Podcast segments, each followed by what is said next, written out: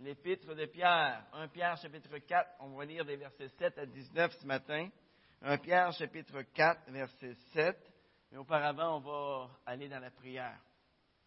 Père éternel, on veut te remercier pour ce magnifique chant qu'on vient de chanter, pour tous ces chants qui nous racontent qui tu es et ce que tu as fait pour nous, et ce que tu continues à faire jour après jour avec chacun de nous. Seigneur, merci parce que tu nous tiens dans ta main puissante et que personne, personne va nous ravir de ta main. Seigneur, quelle joie d'être dans ta présence ce matin. Seigneur, merci parce que tu es là au milieu de nous. Et Seigneur, on veut te rendre gloire ce matin. À toi seul la gloire. Seigneur, bénis-nous à travers ta parole et que ça ne tombe pas dans les oreilles d'auditeurs oublieux, mais dans des oreilles qui veulent mettre en pratique ce qu'ils entendent, comme les Béréens du temps de Paul, au nom de Jésus. Amen. Alors, 1 Corinthiens chapitre 4, verset 7. Un Pierre, un Pierre, merci. Un Pierre 4, verset 7. Alors, euh, voilà. La fin de toute chose est proche. Bon. Soyez donc sensés et sobres en vue de la prière. Avant tout, ayez les uns pour les autres un amour constant, car l'amour couvre une multitude de péchés. Exercez l'hospitalité les uns vers les autres sans murmurer. Est-ce qu'on peut allumer les petites lumières en haut? Merci beaucoup. Alors voilà. Puisque chacun a reçu un don, mettez-le au service des autres en bon intendant de la grâce si diverse de Dieu. Quelqu'un parle, que ce soit selon les oracles de Dieu. Si quelqu'un sert, que ce soit par la force que Dieu lui accorde, afin qu'en toute chose, Dieu soit glorifié par Jésus-Christ, à qui appartiennent la gloire et la puissance au siècle des siècles. Amen. Bien-aimés, ne soyez pas surpris de la fournaise qui sévit parmi vous pour vous éprouver, comme si vous arrivait quelque chose d'étrange. Au contraire, réjouissez-vous de participer aux souffrances du Christ, afin de vous réjouir aussi avec allégresse lors de la révélation de sa gloire. Si vous êtes outragés pour le nom de Christ, vous êtes heureux, car l'Esprit de gloire, l'Esprit de Dieu repose sur vous. Que nul de vous ne souffre comme meurtrier, comme voleur, comme malfaiteur, ou comme se mêlant des affaires d'autrui, mais si c'est comme chrétien, qu'il n'en rougisse pas, qu'il glorifie plutôt Dieu à cause de ce nom. Car c'est le moment où le jugement va commencer par la maison de Dieu. Alors si c'est par nous qu'il débute, quelle sera la fin de ceux qui n'obéissent pas à l'évangile de Dieu? Et si le juste est sauvé difficilement, que deviendra celui qui est impie et pécheur? Ainsi que ceux qui souffrent selon la volonté de Dieu, remettent leur âme au fidèle Créateur en faisant le bien. Tout au long de cette série sur l'épître de Pierre, nous voulons nous encourager en tant qu'Église à considérer que lorsque nous repartons d'ici le dimanche matin ou le dimanche midi, hein, nous ne retournons pas chez nous mais nous retournons plutôt dans notre champ missionnaire, là où nous devons briller, là où nous devons être le sel de la terre. Nous retournons avec la mission de réconcilier le monde avec lui-même. Nous ne devons jamais oublier que nous avons reçu une mission extraordinaire et que cette mission a une portée qui va aller jusque dans l'éternité. Mais qu'est-ce qui peut nous pousser à vivre comme des missionnaires pour Dieu dans ce monde? Eh bien, l'une des raisons, on le voit ce matin, c'est la prise de conscience que la fin est proche. Nous prenons conscience que la fin est proche. Pierre fait ici allusion, au retour imminent de Christ. Ce retour peut survenir à tout moment. Jésus a dit au sujet de son retour, comme l'éclair part de l'Orient et brille jusqu'en Occident, ainsi sera l'avènement du Fils de l'homme. Donc le retour du Seigneur va se faire de façon instantanée et de façon visible pour toutes les nations de la terre.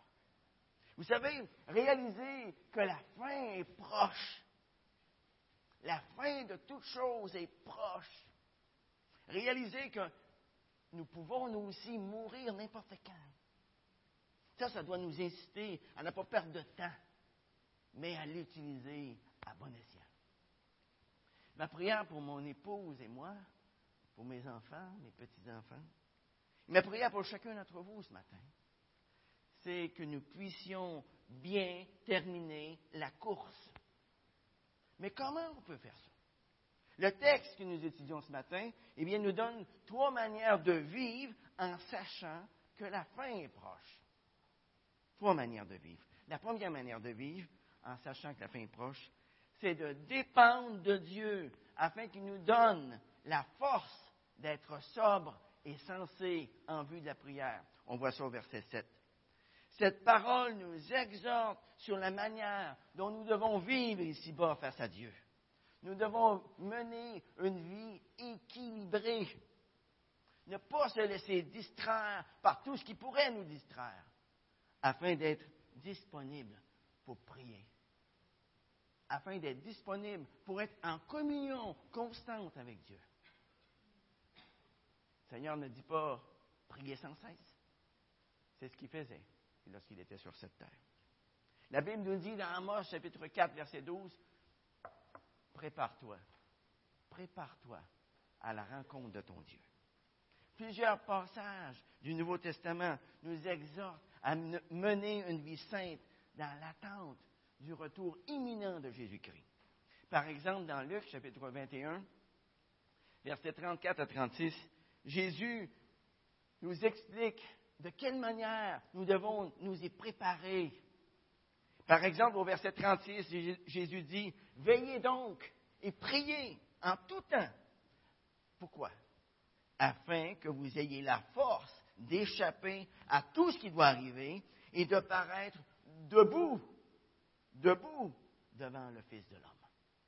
Dans ce verset, Jésus nous dit de veiller et de prier afin que nous soyons assez forts pour ne pas être démolis spirituellement parlant, pour ne pas être démolis moralement parlant, lorsque les épreuves de la fin vont arriver.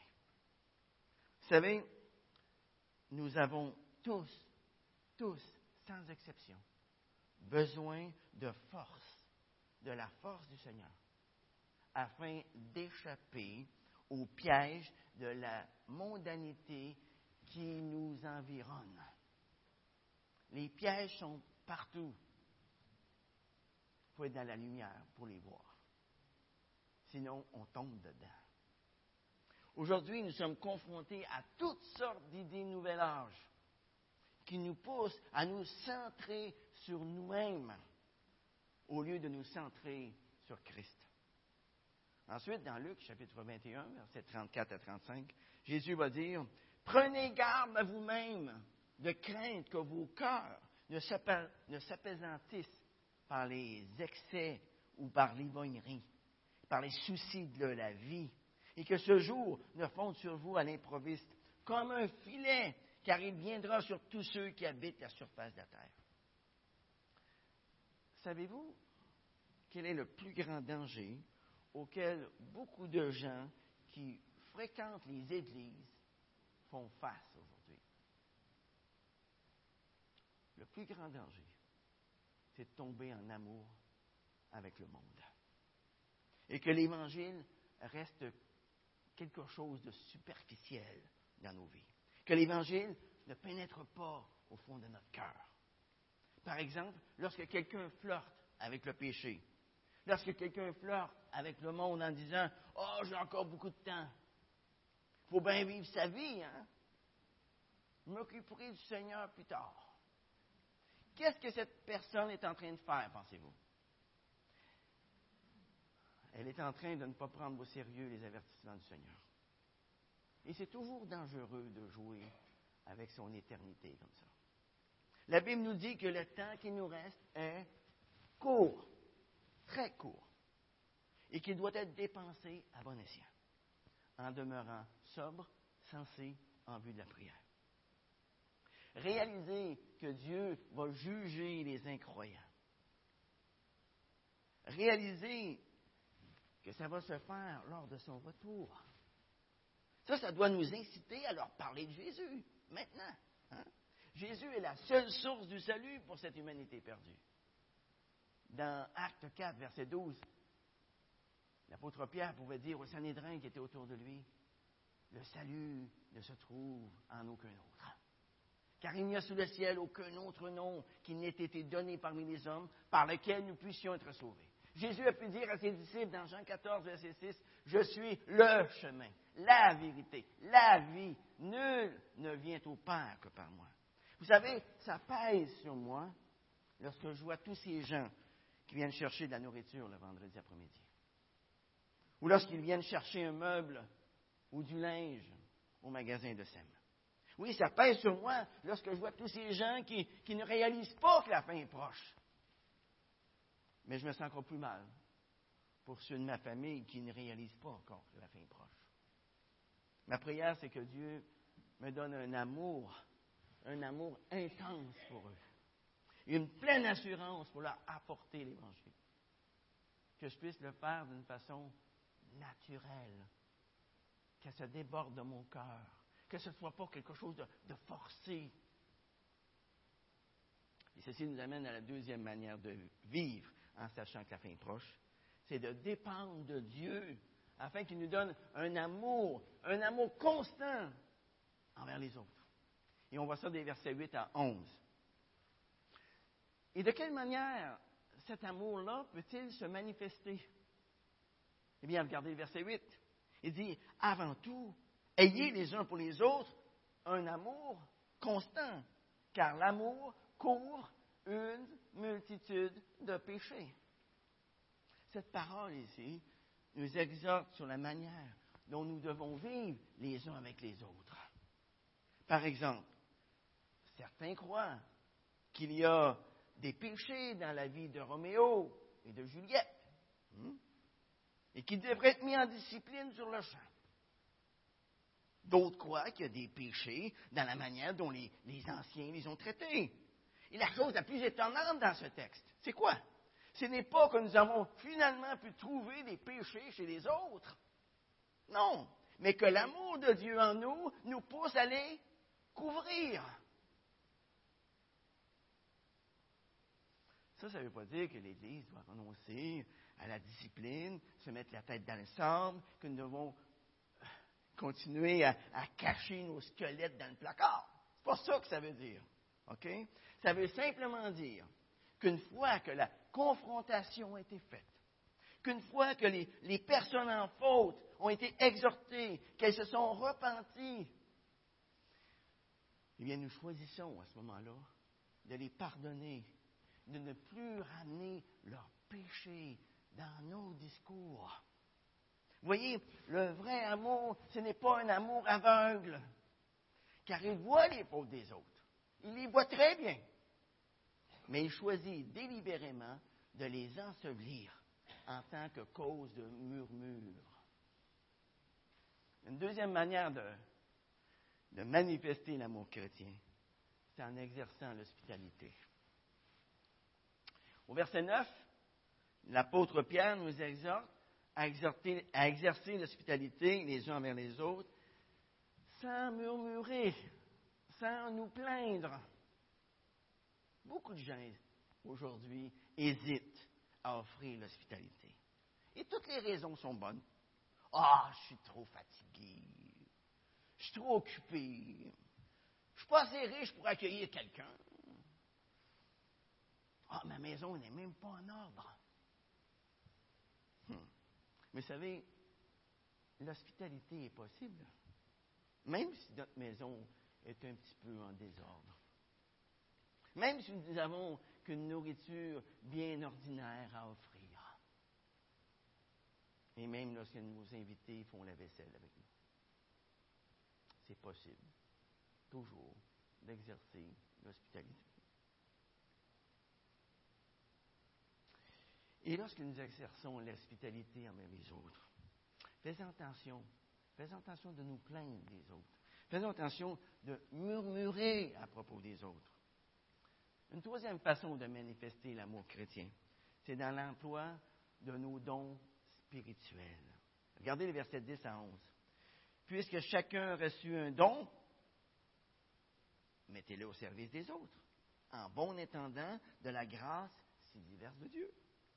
Si quelqu'un parle, eh bien que ce soit selon les oracles de Dieu. Si quelqu'un sert, que ce soit par la force que Dieu lui accorde. Savez-vous ce qui se passe lorsque les croyants mettent leurs dons spirituels au service des autres? Eh bien, à ce moment-là, nous pouvons avoir un impact positif au sein de notre communauté.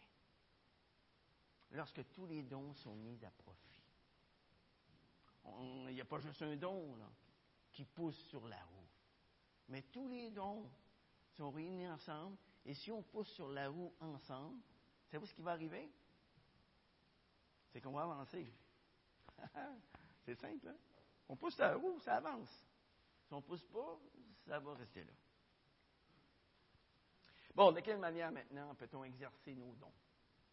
Bien, on a des dons qui sont différents. Donc, de différentes manières, de différentes façons. Par exemple, nous pouvons exercer nos dons par le moyen de la parole en enseignant quelqu'un en particulier. Ça peut être un maître et son disciple, ça peut être un autre cours, mais on enseigne une personne de un à un. Ou bien on peut enseigner dans un petit groupe. On peut enseigner en, venant prêcher en avant. Hein? Nous pouvons aussi manifester nos dons par notre service envers les autres. Il y a des dons de service. Il y a beaucoup de dons de service. Par exemple, on peut aider quelqu'un dans son travail. On peut donner de ses biens pour le bien des autres. On peut, on peut loger des étrangers, etc., etc., etc. Et tout cela, avec quelle attitude? Avec joie, sans murmure. Suivre Jésus-Christ, ça exige un renoncement total à soi-même. Ça exige une soumission passionnée pour le Seigneur. Et cela même au prix de sa vie. Un jour, les croyants vont comparaître devant le tribunal de Christ pour rendre compte de leur vie. Saviez-vous ça? Ben, c'est écrit. Hmm?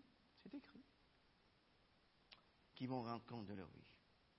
Et vous savez comme moi que ce ne sera pas pour leur péché que les croyants vont comparaître devant le tribunal de Christ. Pourquoi? Car le sacrifice de Christ à la croix les a déjà purifiés de tout péché. Alors ce ne sera pas pour nos péchés. À ce moment-là, ce sont les œuvres des croyants que le Seigneur va juger. Le Seigneur Jésus va donner son évaluation de l'efficacité de nos œuvres ici-bas le Seigneur Jésus va donner son évaluation des motifs pour lesquels on a fait ce qu'on a fait. Et voilà pourquoi suivre l'indication du Maître au verset 11 est tout à fait approprié. Si quelqu'un parle, que ce soit selon les oracles de Dieu, si quelqu'un sent, que ce soit par la force que Dieu lui accorde. Pourquoi? Afin qu'en toute chose, Dieu soit glorifié par Jésus-Christ, à qui appartiennent la gloire, la puissance au siècle des siècles. Nous devons mettre nos dons en action, non pour en retirer une petite gloire personnelle, mais pour que ce soit Dieu qui en ait toute la gloire. Comme Jésus le disait si bien dans Matthieu 5, verset 16, que votre lumière brille devant les hommes, afin qu'ils voient vos bonnes œuvres et glorifient votre Père qui est dans les cieux une troisième manière de vivre, en sachant que la fin est proche, c'est de dépendre de Dieu afin qu'il nous donne la force de nous réjouir même, même au milieu de la souffrance. Et on voit ça des versets 12 à 19. Dans ces versets, l'apôtre Pierre nous avertit de la venue d'une période de persécution qui va être encore plus intense.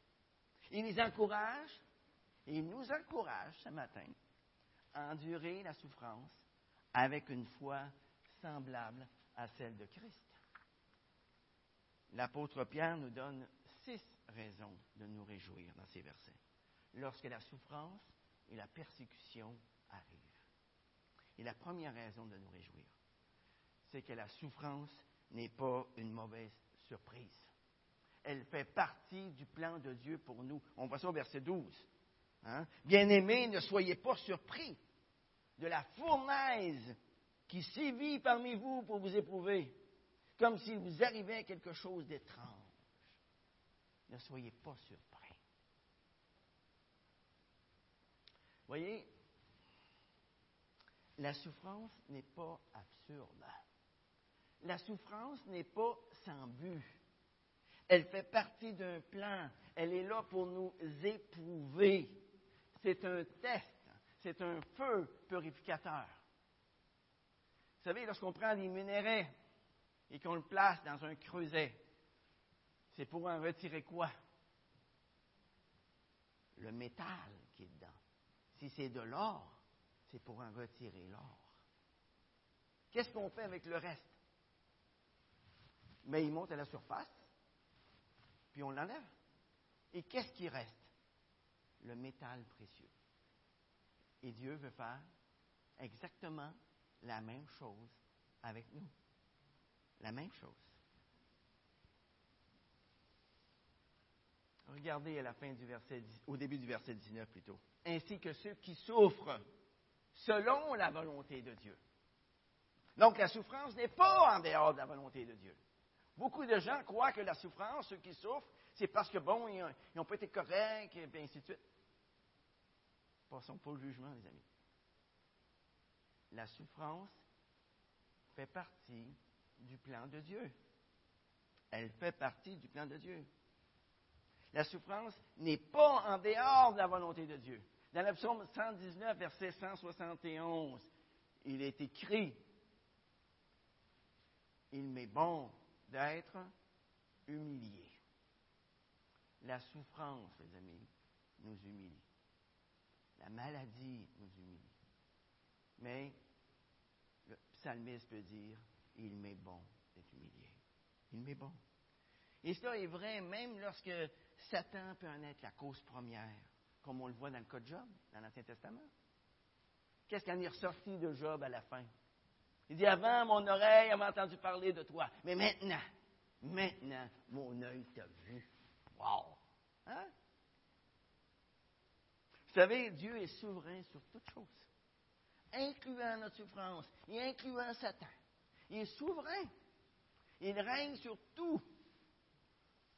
Le jugement de Dieu parcourt toute la terre. L'Église n'y échappe pas. Quand le feu du jugement atteint l'Église, c'est pour la purifier. Tout simplement. Pourquoi les croyants doivent-ils passer à travers le feu du jugement? Est-ce que c'est parce que Dieu nous haït? Non, c'est tout le contraire. C'est parce qu'il nous aime. Dieu haït le péché, mais il aime infiniment ses enfants. Et pour nous débarrasser du cancer du péché qui s'attache si facilement à nous, il doit nous opérer quelquefois. Et ça peut faire mal. Voyez, pour tous ceux qui font partie de la maison de Dieu, la souffrance est là pour nous éprouver et pour nous purifier. La souffrance, qu'est-ce qu'elle fait? Eh bien, elle renforce la vraie foi. Et elle démolit, elle consume la fausse foi qui est basée sur nos propres performances. Ça, c'est une foi vaine. De l'autre côté, quand le feu du jugement atteint le monde, il y a deux réactions possibles. Soit qu'il le réveille, ou soit qu'il le détruise. Par exemple, plusieurs ont pu trouver le chemin du salut au sein même de la souffrance. Il y en a sûrement ici qui ont expérimenté cela. quand vous étiez dans le fond du baril, c'est là où vous avez crié à Dieu et que Dieu vous a sauvé. Tandis que d'autres, se sont tout simplement révoltés contre Dieu. Vous voyez? Deux, deux réactions possibles.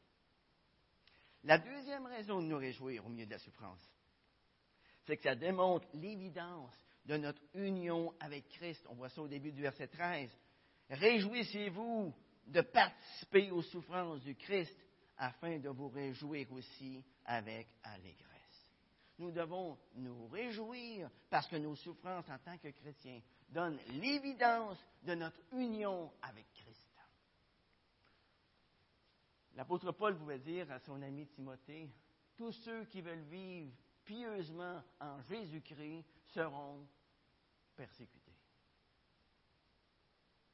Tous ceux qui veulent vivre pieusement en Jésus-Christ seront persécutés. On n'y échappe pas. La troisième raison de nous réjouir au milieu de la souffrance, c'est que c'est un moyen de nous préparer à la gloire à venir. On voit ça à la fin du verset 13. Il dit afin de vous réjouir aussi avec allégresse lors de la révélation de sa gloire. Alors, tout comme les souffrances de Christ l'ont mené à la gloire, de la même manière, le chrétien qui souffre à cause de Christ va participer à sa gloire. L'apôtre Paul pouvait dire dans Romains 8, 17, si nous souffrons avec lui, nous serons aussi glorifiés avec lui.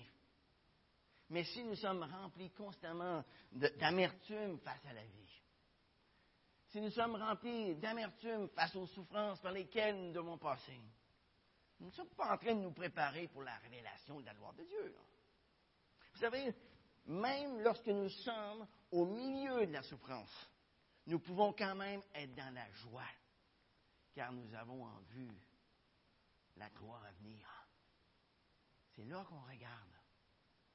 C'est là qu'on regarde.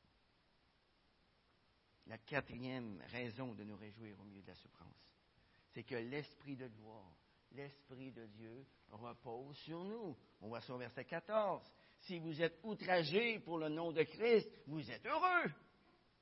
Car l'Esprit de gloire, l'Esprit de Dieu repose sur vous.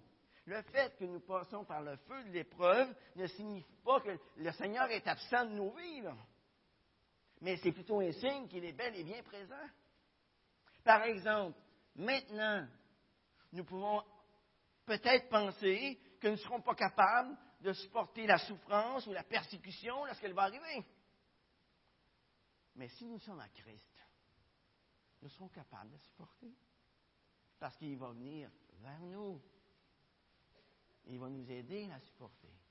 Seigneur Jésus a dit dans Matthieu 28, verset 20, Voici, je suis avec vous tous les jours.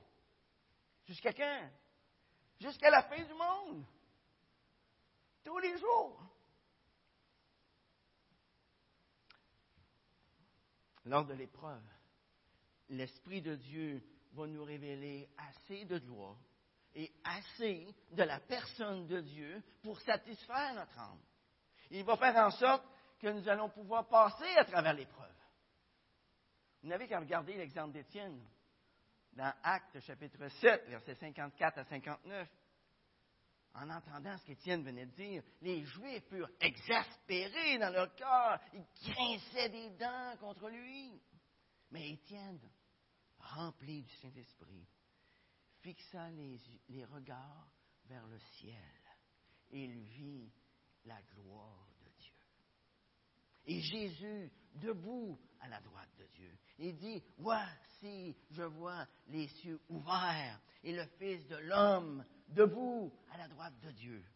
Il cria d'une voix forte en se bouchant les oreilles, ils se précipitèrent tous sur lui, le chassèrent de la ville et le lapidèrent. Étienne priait en disant, Seigneur Jésus, reçois mon esprit. Puis il s'est mis à genoux et s'écria d'une voix forte, Seigneur, ne les charge pas de ce péché. Et après avoir dit cela, il s'endormit. Il s'endormit. Les amis, l'Esprit de Dieu repose sur nous au milieu de la souffrance. Croyez-vous cela? Hein? C'est Dieu lui-même qui va nous donner la force de résister.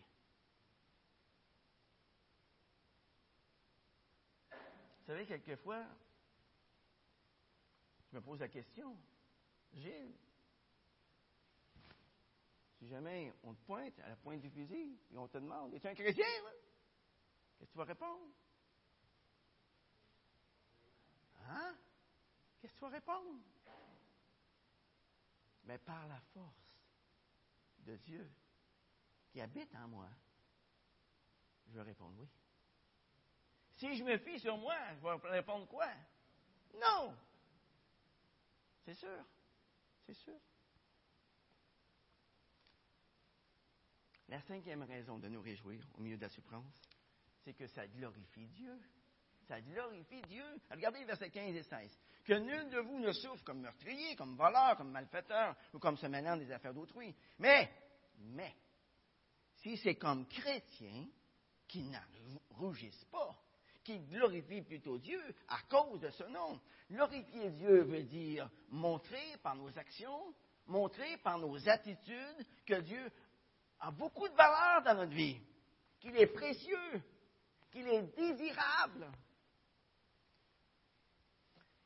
Et la meilleure façon de démontrer que Dieu est la plus grande source de notre bonheur, c'est de garder notre joie en lui lorsque tout va mal. Garder notre joie en lui. La sixième raison de nous réjouir, c'est que Dieu, notre Créateur, est fidèle. Fidèle pourquoi? Pour prendre soin de notre âme. Regardez le verset 19.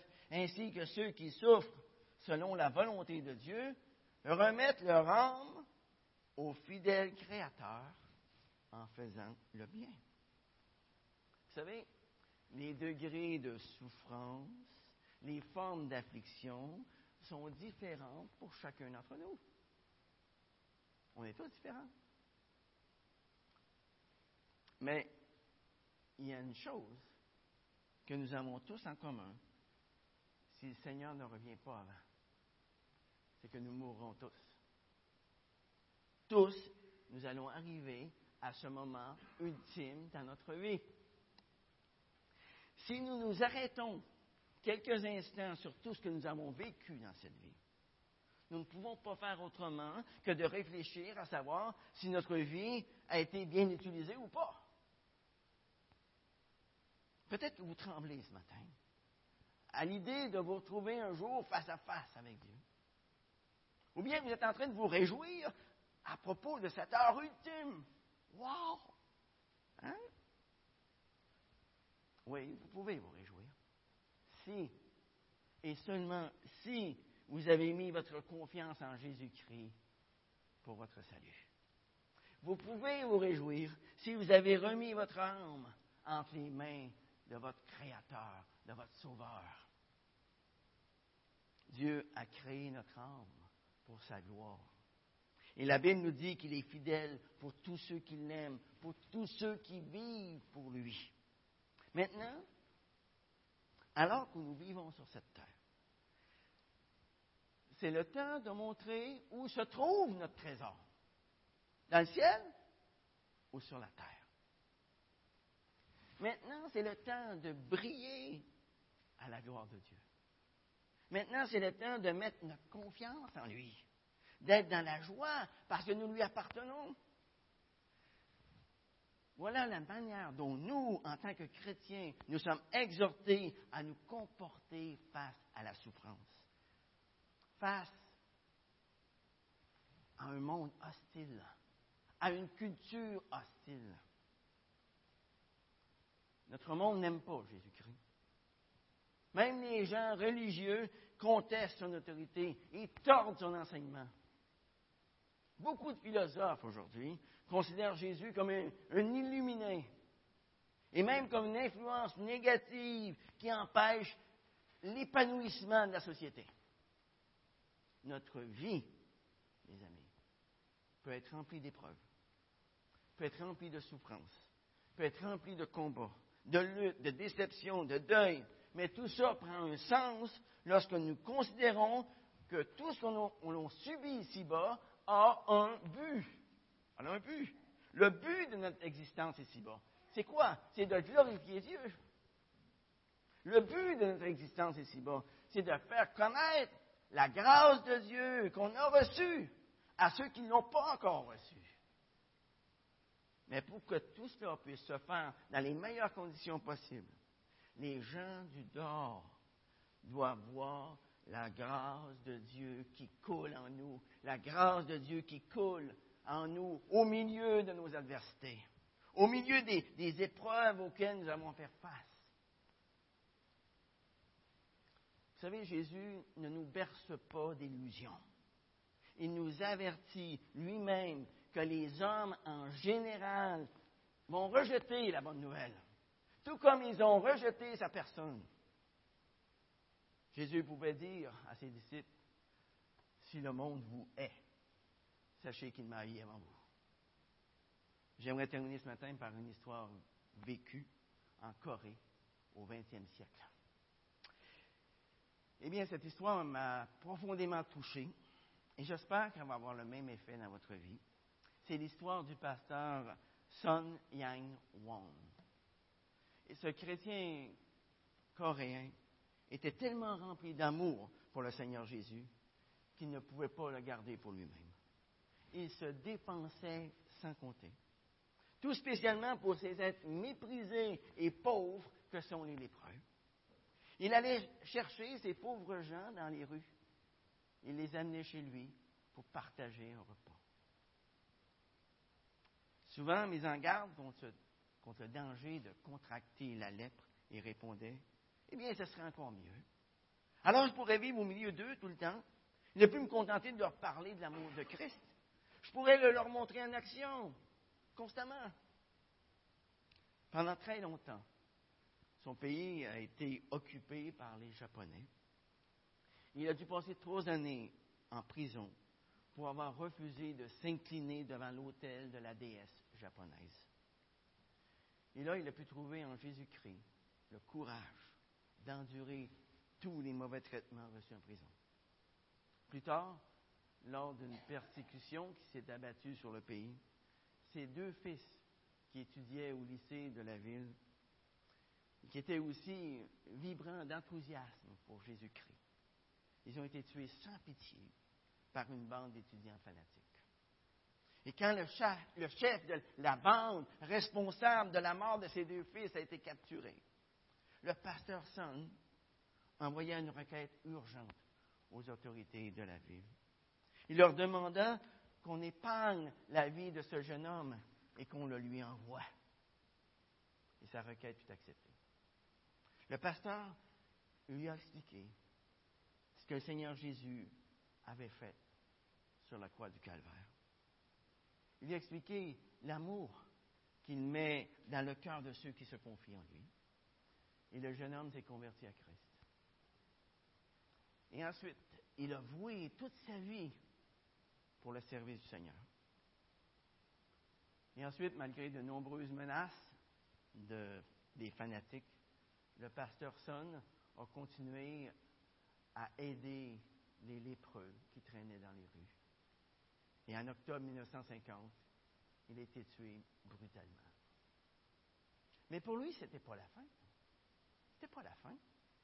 La perspective qui s'offrait à lui était magnifique. Une éternité à passer dans l'intimité de celui qui l'aimait par-dessus tout. Vous savez, Jésus n'a jamais promis un chemin facile pour ceux qui suivraient sur cette terre. La vie chrétienne, c'est une vie qui doit être vécue à contre-courant. Nous n'avons qu'une seule vie à vivre sur cette terre. Comment voulons-nous utiliser ce temps précieux qui nous coule entre les doigts? Vivre en stagnant? Vivre en se laissant aller? ou bien vivre en étant pleinement conscient que nous possédons le trésor des trésors. Vivre en étant pleinement conscient du pardon de nos péchés. Vivre en étant pleinement conscient de la paix que Dieu a mise au fond de notre cœur. C'est quelqu'un ici ce matin qui désire posséder le trésor des trésors, le pardon du Créateur, la vie éternelle que Dieu vous offre par son Fils Jésus-Christ, qu'est-ce qui vous empêche de l'accepter?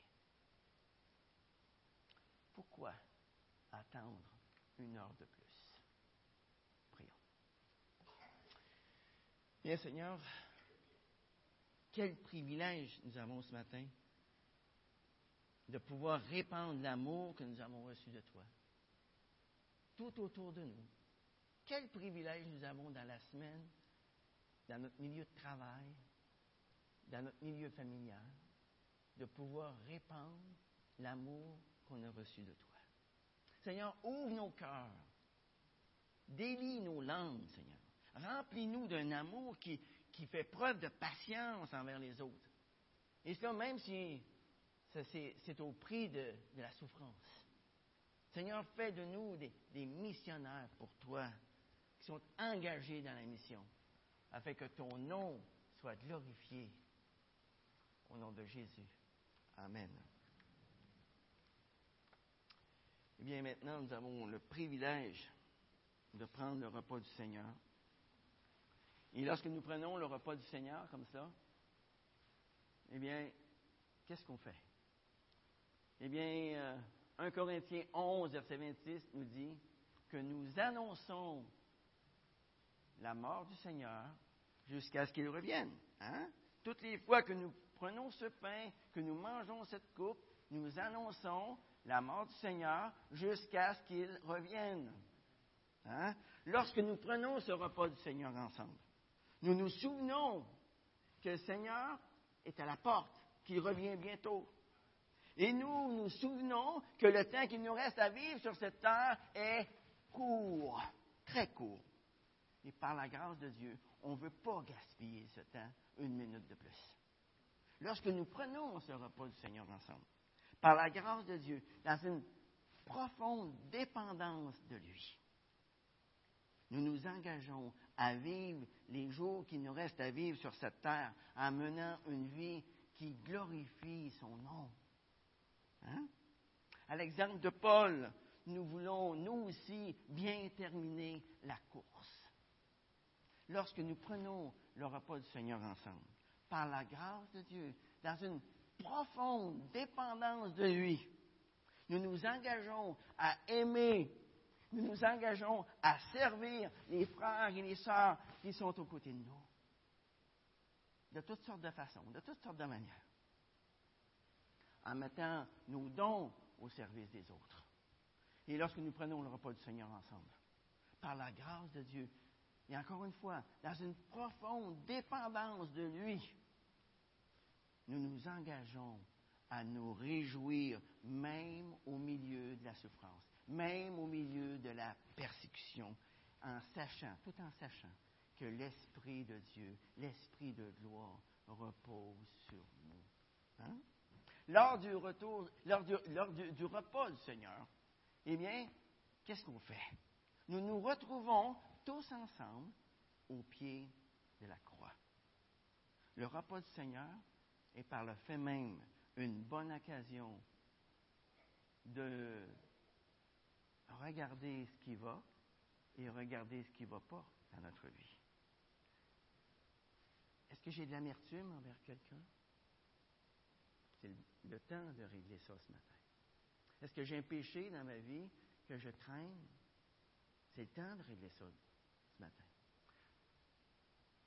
David pouvait dire, dans le psaume 139, verset 23, il pouvait dire, sonde-moi, ô Dieu, et connais mon cœur.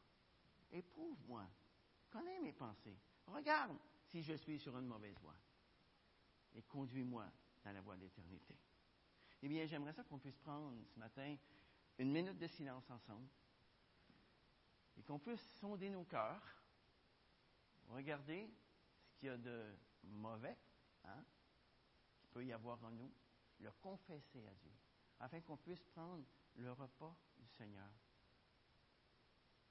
avec une joie complète, sachant que nous avons été pardonnés, que nous sommes graciés que nous sommes dans sa main. Alors prions.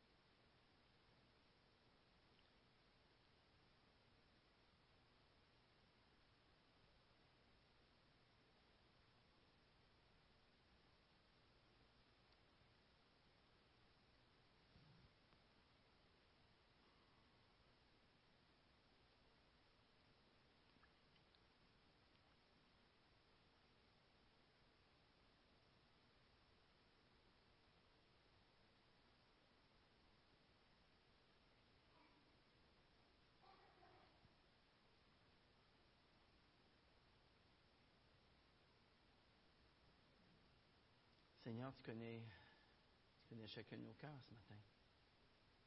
Tu sais de quoi ils sont faits. Et tu sais nos manquements. Tu connais chacune de nos pensées. Tu connais chacune de nos paroles.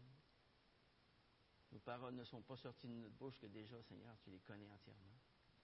Tu connais aussi chacune de nos actions. Tu connais aussi nos motifs pour lesquels on agit ou on parle. Seigneur, ce matin, on te demande de nous purifier de tout péché.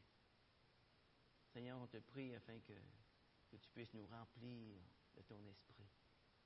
Que lorsqu'on sortira d'ici tantôt, c'est avec un cœur débordant, débordant de joie, débordant d'énergie pour toi. En ton nom, ta gloire. Amen. Est-ce que les préposés peuvent s'avancer? M'en manque.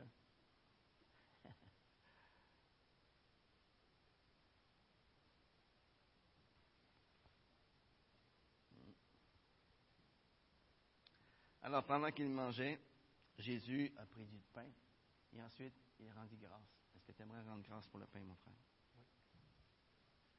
Père éternel, euh, on veut vraiment te dire merci encore ce matin, Seigneur, pour cette foi, Seigneur, mais surtout aussi pour cette résurrection, Seigneur. Seigneur, sans ce sacrifice parfait, Seigneur, où serions-nous et que ferions-nous, Seigneur? Je veux vraiment te remercier, Seigneur, pour euh, cet acte, Seigneur, et surtout de nous avoir révélé, Seigneur. Je te demande de vraiment transformer nos cœurs encore ce matin, Seigneur, pour qu'on soit vraiment à la crainte de ton nom. Et je veux prier non seulement pour ce matin, mais pour tout le reste de cette semaine également, Seigneur. Hmm. Et c'est dans le nom de Jésus que je te prie. Amen. Ensuite, il le leur donna. Voilà.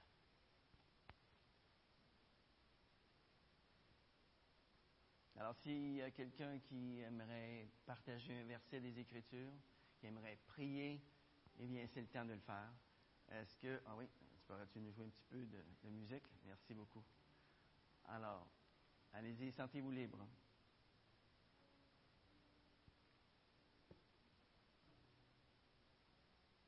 Oui.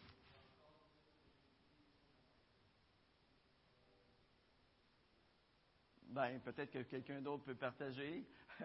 Alors, euh, si euh, on pourrait partager, euh, quelqu'un d'autre, on donne la chance au coureur, là. Vous ne l'avez pas entendu? Ben, vas-y.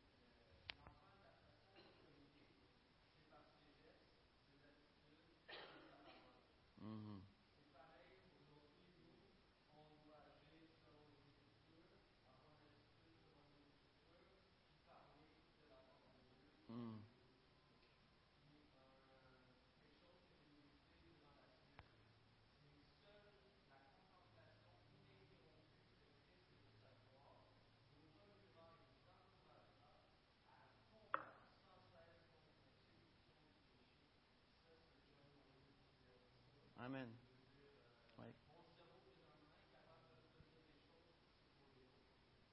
Amen. Amen. Oui. Alors, on est dans un combat spirituel. Et ce combat-là, on a le mener à tous les jours, qu'on le veuille ou pas. Hein?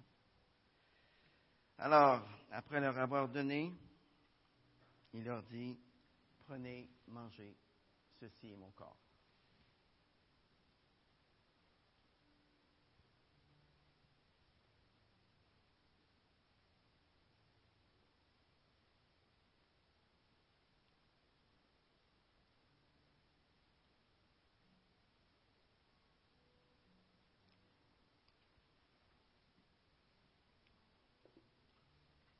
Ensuite, il a pris une coupe et il a rendu grâce.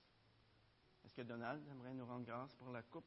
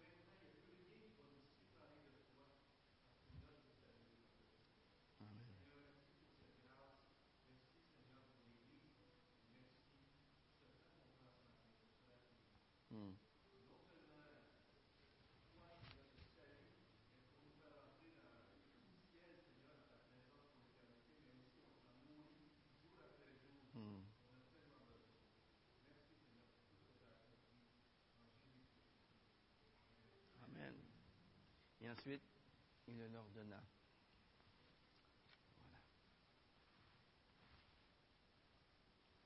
Quelqu'un d'autre veut partager une parole des Écritures ou simplement prier? Sentez-vous la liberté. Alors que les, les coupes sont distribuées.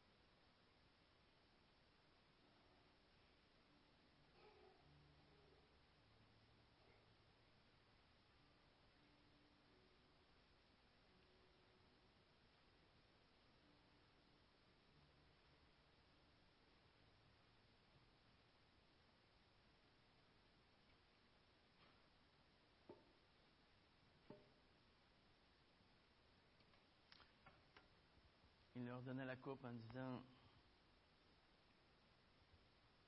Buvez-en tous, car ceci est mon sang, le sang de l'alliance qui est répandu pour beaucoup pour le pardon des péchés.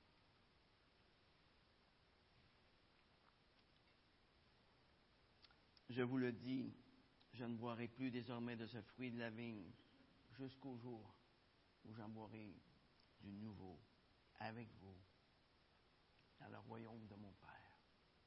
Ça, les amis, c'est notre espérance. C'est notre joie. C'est notre gloire. Amen.